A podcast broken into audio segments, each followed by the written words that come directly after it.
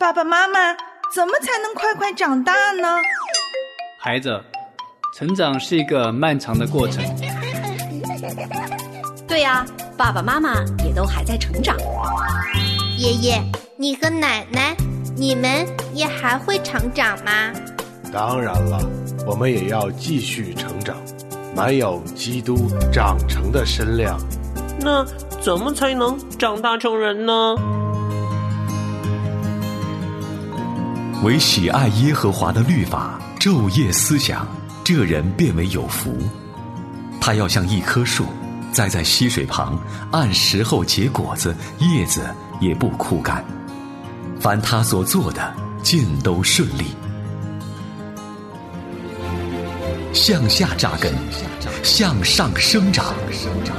让林真儿陪伴您全家一起成长吧。灵城真言家庭灵修系列，喜乐灵城，期待您每一天与我们一起与神同行。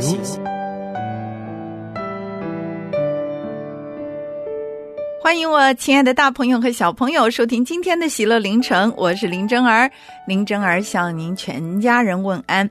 今天呢是我们的任性这一个话题的第十七讲，也是我们世诗记的第十七章。那小火车的故事呢，也渐渐的要开始进入尾声了，但是同时呢，也是我们整个故事的高潮的阶段。所以，小朋友们千万要留意守候，每一天我们不见不散的专注在神的话语以及思想。上帝在我们生命当中有奇妙的安排和他的计划，那我们是否愿意透过天天的听命顺服和信靠来完成呢？好，让我们一起进入今天的凌晨小故事吧。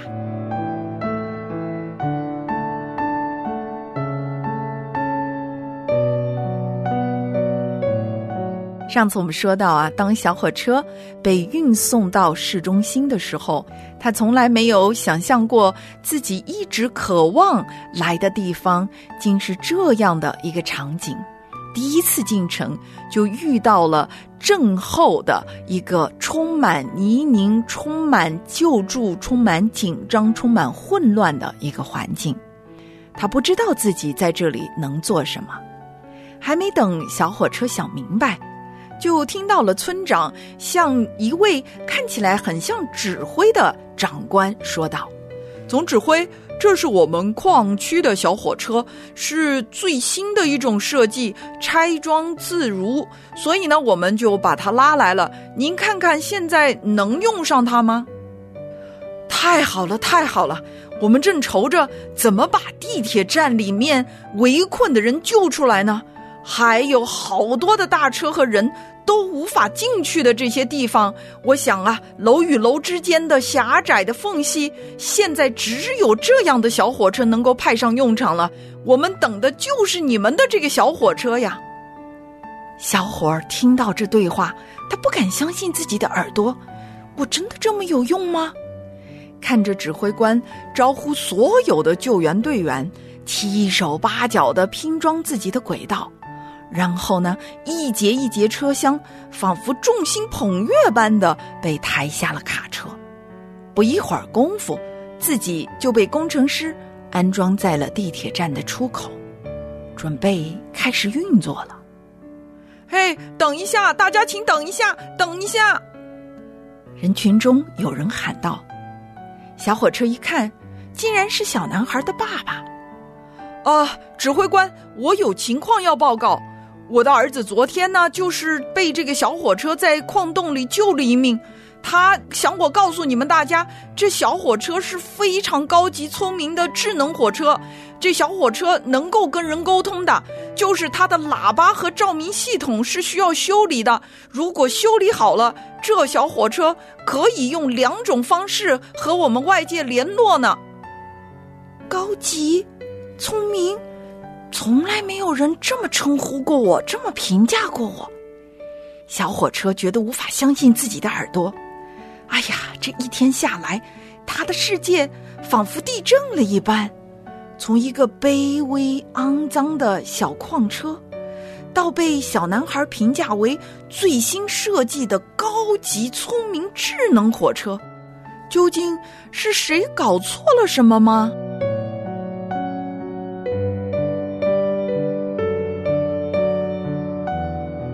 哇！当我们故事听到这里的时候，真的是感觉峰回路转呢。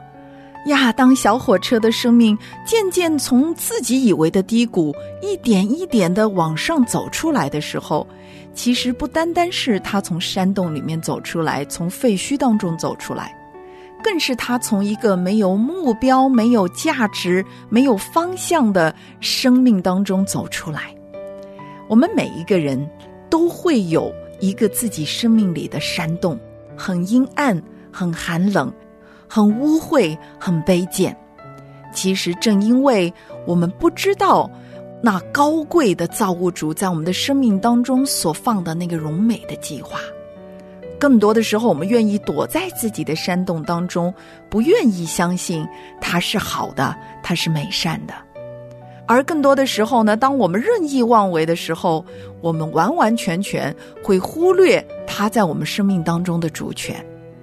就好像今天我们要读的《是诗记》第十七章，哇，这一段的记载呢，也是让人十分的心痛。他们没有以神为神。十八章第一节就告诉我们说，那是以色列中没有王。其实并不是因为以色列没有王，是因为他们不要神做他们的王，他们一定要按照人的方法、人的世界的法则和规律去自己主导自己的生活，因此他们就背叛了创造他们的主、拣选他们的主、爱他们的耶和华。以至于你看，在整个十八章的圣经当中，让我们看到，连祭司这个服侍神的职位，都可以变成人的雇佣的一个职位，完完全全是假祭司的身份，在带领着百姓，不是明白上帝的心意，而是成就人的想法和人的心意，里面充满了偶像，充满了金钱的交易，充满了人的败坏，充满了任性。那当小火车的生命一步步走向光明的时候，我们看到以色列人因为不敬畏神、任意妄为，而一步步走向黑暗。一个事师兴起，另一个事师的陨落，都是在提醒他们：只有神才是他们的主，才是他们的王。但是他们却一次一次的远离神，遗忘神。亲爱的小朋友，今天但愿我们全家人可以安静下来，在上帝面前可以思想和讨论一个问题：在我们这个家庭当中，真的是以神为我们的王，为我们的主吗？当我们说基督是我家之主的时候，我们真的是在这个世界上宣告说，我们不是任意妄为，随着这个世界的风俗去组建、去决定我们家庭的计划的，而是完完全全按照神的心意过我们的生活的。如果有哪一些地方我们真的仍然是任性而为的，今天我们需要悔改。同时，我们也要重新的到神的面前，能够驱除我们生命当中的偶像，渐渐的从我们那个黑暗、潮湿、冰冷的山洞当中走出来，迎向神给我们光明的使命。求主帮助我们，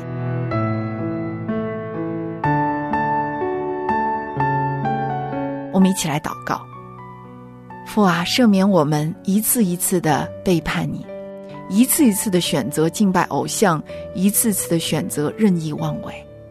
求你坚固我们的心，透过我们一天一天读经祷告，彼此亲近，彼此扶持，彼此提醒，让我们可以更好的体贴你的心意，更好的活出你的心意来。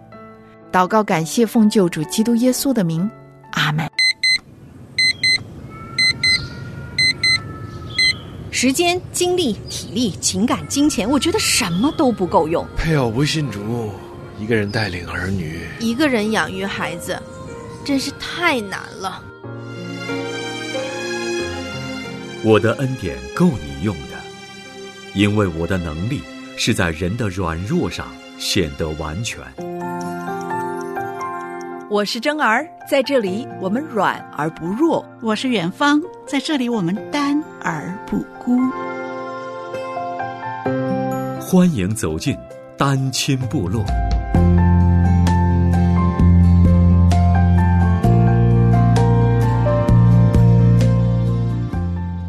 我亲爱的主内家人走进今天的真爱之我家，我是林真儿。今天真儿继续将我们亲爱的 Rainbow 姐妹请到我们节目当中来分享她的生命。Rainbow 你好，你好，真儿。今天呢，我们继续的来分享我们在昨天的话题。嗯，好的。我很想知道，就是你后来信主了，你的整个生命的那种翻转，你从头再去谈他的时候，因为我从第一次从你的口中去听到的时候，我觉得是。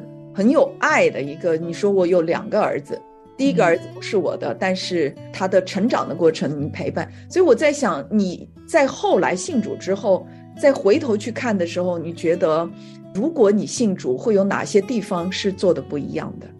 这么说吧，没有信主的时候呢，我从主观上来讲，我是尽力的要对这个孩子负责任。尽力的要对他好。那从他的角度看，包括从旁边的一些朋友来看，当时大家的评价就说啊，小王，你该做的不该做的你都做了，甚至你比他的爸爸做的更好。那个时候他住校，我会买一些书去送给他的班主任，就说希望班主任能够了解这个孩子，因为当时我也比较感兴趣心理学啊什么的，我就想帮助班主任更多的了解这个孩子，他为什么是会这样。那我也。每个星期都会到住校的学校去接他，甚至有时候有遇到什么问题，我会去找他谈。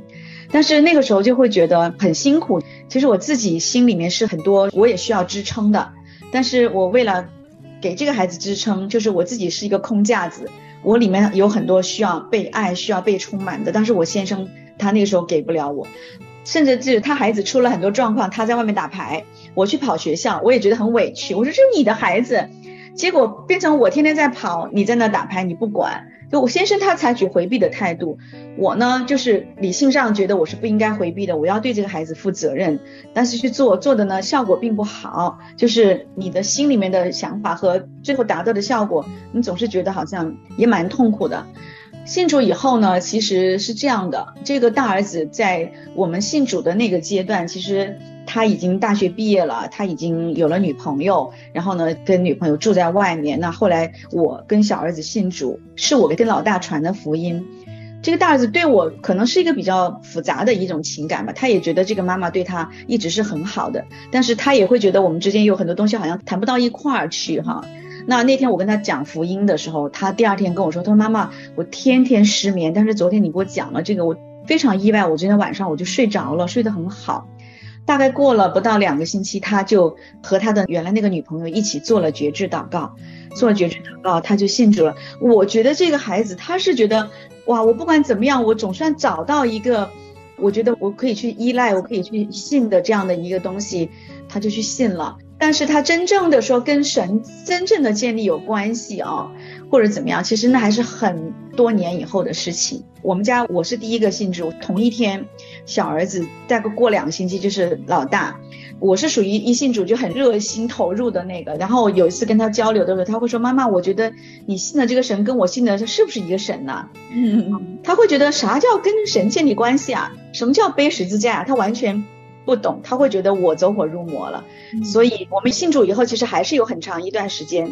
并没有办法特别多的，只是我会一直为他祷告，在中间有非常多的挣扎和征战。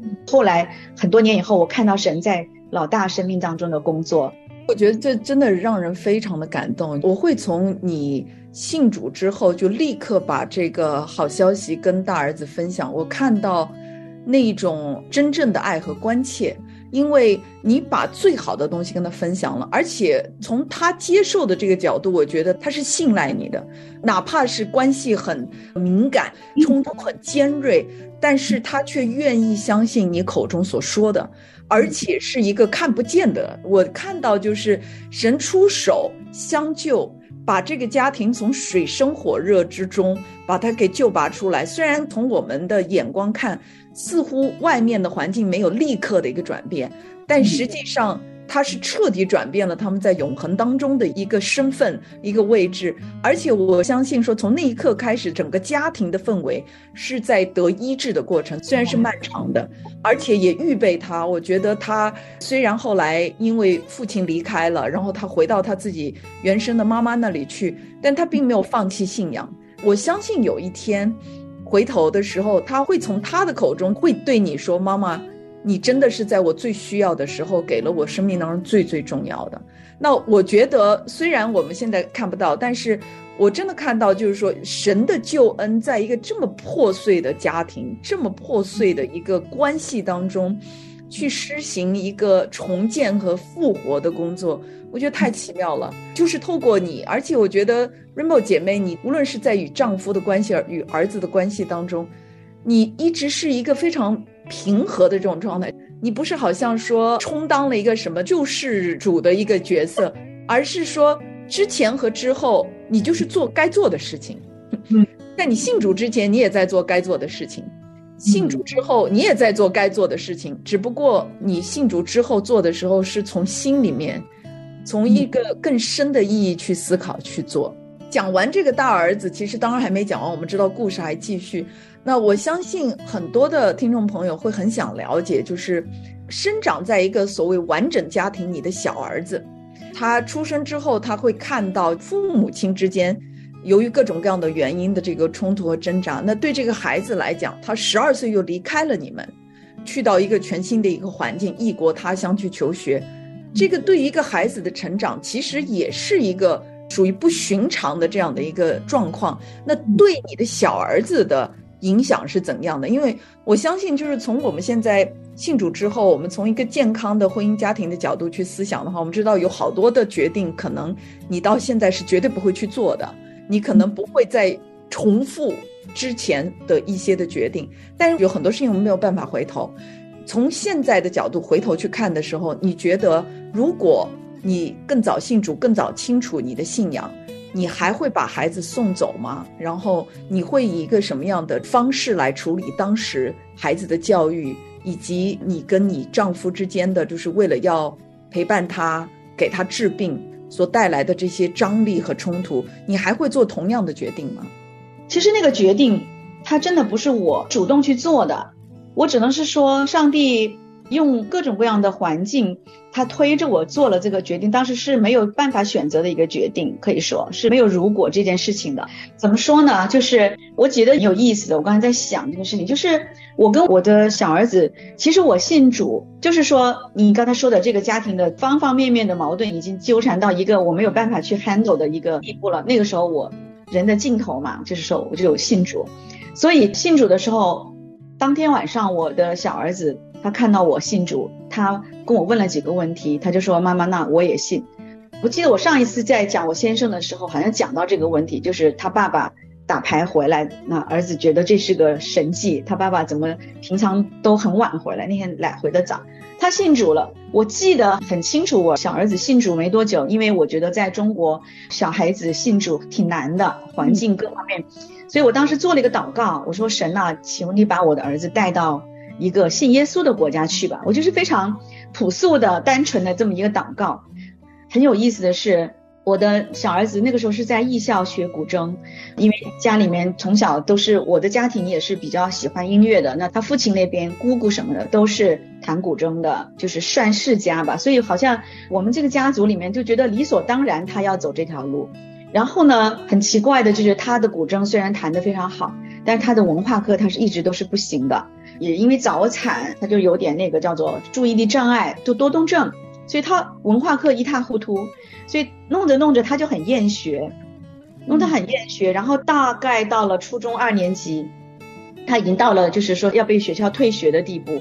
那个时候我没有信主，天天跑学校跟教务长说好话，跟班主任说好话，就拼命的把他留在那。但是就是到最后就真是留不住了，就觉得已经没有办法，学校就要，也就是在那个节骨眼上，我们信主了。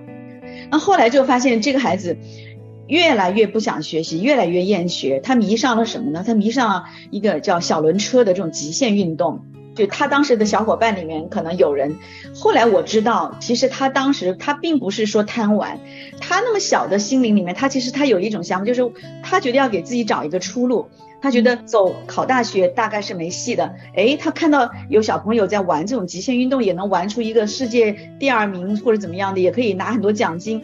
那么小嘛，他觉得这是一条路，对他来讲不需要学习，所以他就钻到那里去了。我们做家长就非常担心，就觉得动不动就摔脖子、摔腿的，也是因为这个原因，他就开始厌学，是他逼着，实际上是他自己主动不参加那个专业考试、古筝考试，那学校就必须得把他退掉了。所以他退学的那个时候，刚好就是我们刚刚信主，其实没多久嘛，不到半年。然后呢，这个时候刚好就是他爸爸诊断出肿瘤，所以他爸爸做手术的时候，我同时接到学校的退学通知，就是这样的。所以在那个时候，因为他是读的艺校，就是我们想把他转回到普通的中学也没有办法了，他的文化课根本就是完全是两回事了。所以那个时候在国内来讲，我觉得就读书这条路基本上是堵死了。没有办法读，哎，他也根本不想读任何学校，什么技校、什么军校、什么他都不想读，他不会去的。所以这个很有意思。那时候先生刚刚做完手术，坐在家里面休息，然后儿子就这个样子，就天天看着发愁。甚至他曾经离家出走十天，是因为什么？因为要我逼着我给他买小轮车，我不答应。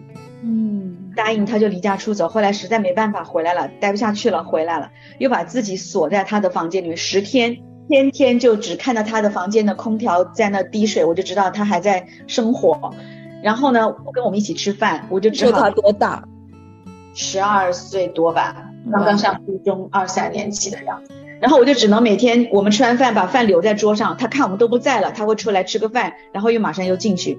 那个时候我唯一能做的，我就是去祷告。就每当这个时候，我就只能去祷告，祷告了十来天。我觉得就是神动工了。有一天他哥哥回来，哥哥军校的呀，就是牛高马大的是吧？我就说弟弟你得管管他。弟弟听到哥哥回来了，也出来了，出来了呢就找我要钱，就跟我扭打起来了。然后这哥哥嘛就火了，就过来就把弟弟一把撸过去，哥俩就打起来了。哥俩打起来了，哥哥出手有点重，打到弟弟就流鼻血。然后弟弟当然当时也很火，行动也很过激。我就是吓得我没有办法，我不能去拉这个老大，因为我会觉得老大会说：“你看我一管弟弟，你就那个啥。”我就在旁边，真的我就到楼上就找了一个房间去祷告。先生呢在楼下坐着，知道上面乒乒乓乓的，但是他根本就只能坐在那，无能为力。然后那天老大把弟弟打了，他自己觉得也内疚，他觉得也不太爽，他就跑出去了。晚上的时候呢，老二的。鼻子脸就肿得像个猪头一样，这个时候我们就很紧张，就有个学医的亲戚先生就说：“你把那个亲戚请来，给他看看，你别脑震荡什么什么的。”然后这个时候亲戚看到儿子那个样子，也看到我先生那个样子，大家就在帮我们，实际上就帮我出主意。他说：“算了，就说你别强求他去读书了。”他说：“我太太就是等于姑姑，一个表姑，说在美国，说你让他到美国去玩玩，散散心吧。”他说：“也许孩子出去看一看外面的世界，他很多东西就变了。”对，就这么的就说起了出国的事情。然后这个时候小儿子说：“行啊，如果出国去美国，我愿意。”然后呢，这个亲戚就到楼下去做我先生的工作。我先生那个时候因为自顾不暇了，按他以前的性格，他是不会同意的。嗯，他是不会同意的。他也没有信主，他也不会觉得干嘛要把你放到外面去，更加管不了了。在那个情况下，他自己自顾不暇，那亲戚跟他一说，他就说好吧，好吧，走吧，走吧，就这样，就是那种哎，走多远是多远，就那种感觉。然后这个事情就这样，这个时候我就想起来，我在教会里面认识的一个牧师，他曾经跟我提过，到国外给孩子送到国外读书。当时我是没有信心，我觉得真的在国内都这个样子，我怎么能把他丢出去？但是这个时候没有办法了，我又去找了那个牧师，我说现在您说的那个美国的那个高中还有可能去吗？他说当然有可能呀。他说其实我们都在为这个孩子和先生祷告。我当时听了很感动。后来牧师就联系那个学校，非常快，学校就有回音，就说 OK 你可以来，没有任何考试的门槛，就是发了录取通知书，然后就这样。就这边先生还在手术术后的恢复，还要做化疗，然后这边儿子就紧锣密鼓的就开始给他办出国的这些手续这些东西，然后我记得小儿子走的那一天，我先生刚刚好是在做化疗，就浑身是软的，他只能躺到床上，也没有办法送他，就我当时一个人，我就临时叫了一个闺蜜，我们两个一起把儿子送到香港的机场。当时我印象非常深的一个画面就是到了香港机场，他在看手机。我跟那个闺蜜，我们两个人大包小包的帮他推着两个车子，走到那个前台要 check in 的时候，然后那个柜台的小姐因为是香港的嘛，就讲了一句广东话，问他意思就是你中间都中转站是哪里？他听不懂广东话，我儿子他就很本能的就扭头就看我，我当时就是说，帅哥，从今以后不要看我了，从今以后的生活你要自己面对了。我的儿子，我当时看着他脸刷白的，突然那一下。就突然意识到这一切到跟前儿了，就这样，突然那个海关的人说：“哦，你们只能送到这里了，不能再往前了。”就非常匆忙的，就看到这个孩子就过了那个道闸，就是一个背影，然后也想嘱咐的话什么都没来得及说，他就这么走了。然后我跟闺蜜在香港机场等着，大概过了一个多小时，接到了我儿子的两个字短信：飞了。他就这么一个人走了，出国了。哇！我现在听到我都觉得有一点心疼。作为一个妈妈，我无法想象一个十二岁的孩子。但是，就像您刚刚讲的哈，其实是神亲自的看顾了他所爱的，尤其是在那个环境当中。刚刚你讲了、解释了之后，想大家更加明白，是没有其他选择的，没有再好的选择了。尤其是要面对自己要照顾丈夫，然后这种破碎的光景里面。哇，亲爱的好朋友，今天我们节目时间快要结束了，但是我们特别的期待在未来这几天的节目当中，继续的来透过 Rainbow 姐妹的生命看到基督的荣耀。我是林真儿，我是 Rainbow，我们明天的真爱住我家不见不散喽，拜拜，拜拜。站在这里，在你面前，我好恐惧分的世界是无聊的玩具，我看见你为我披上一件白衣，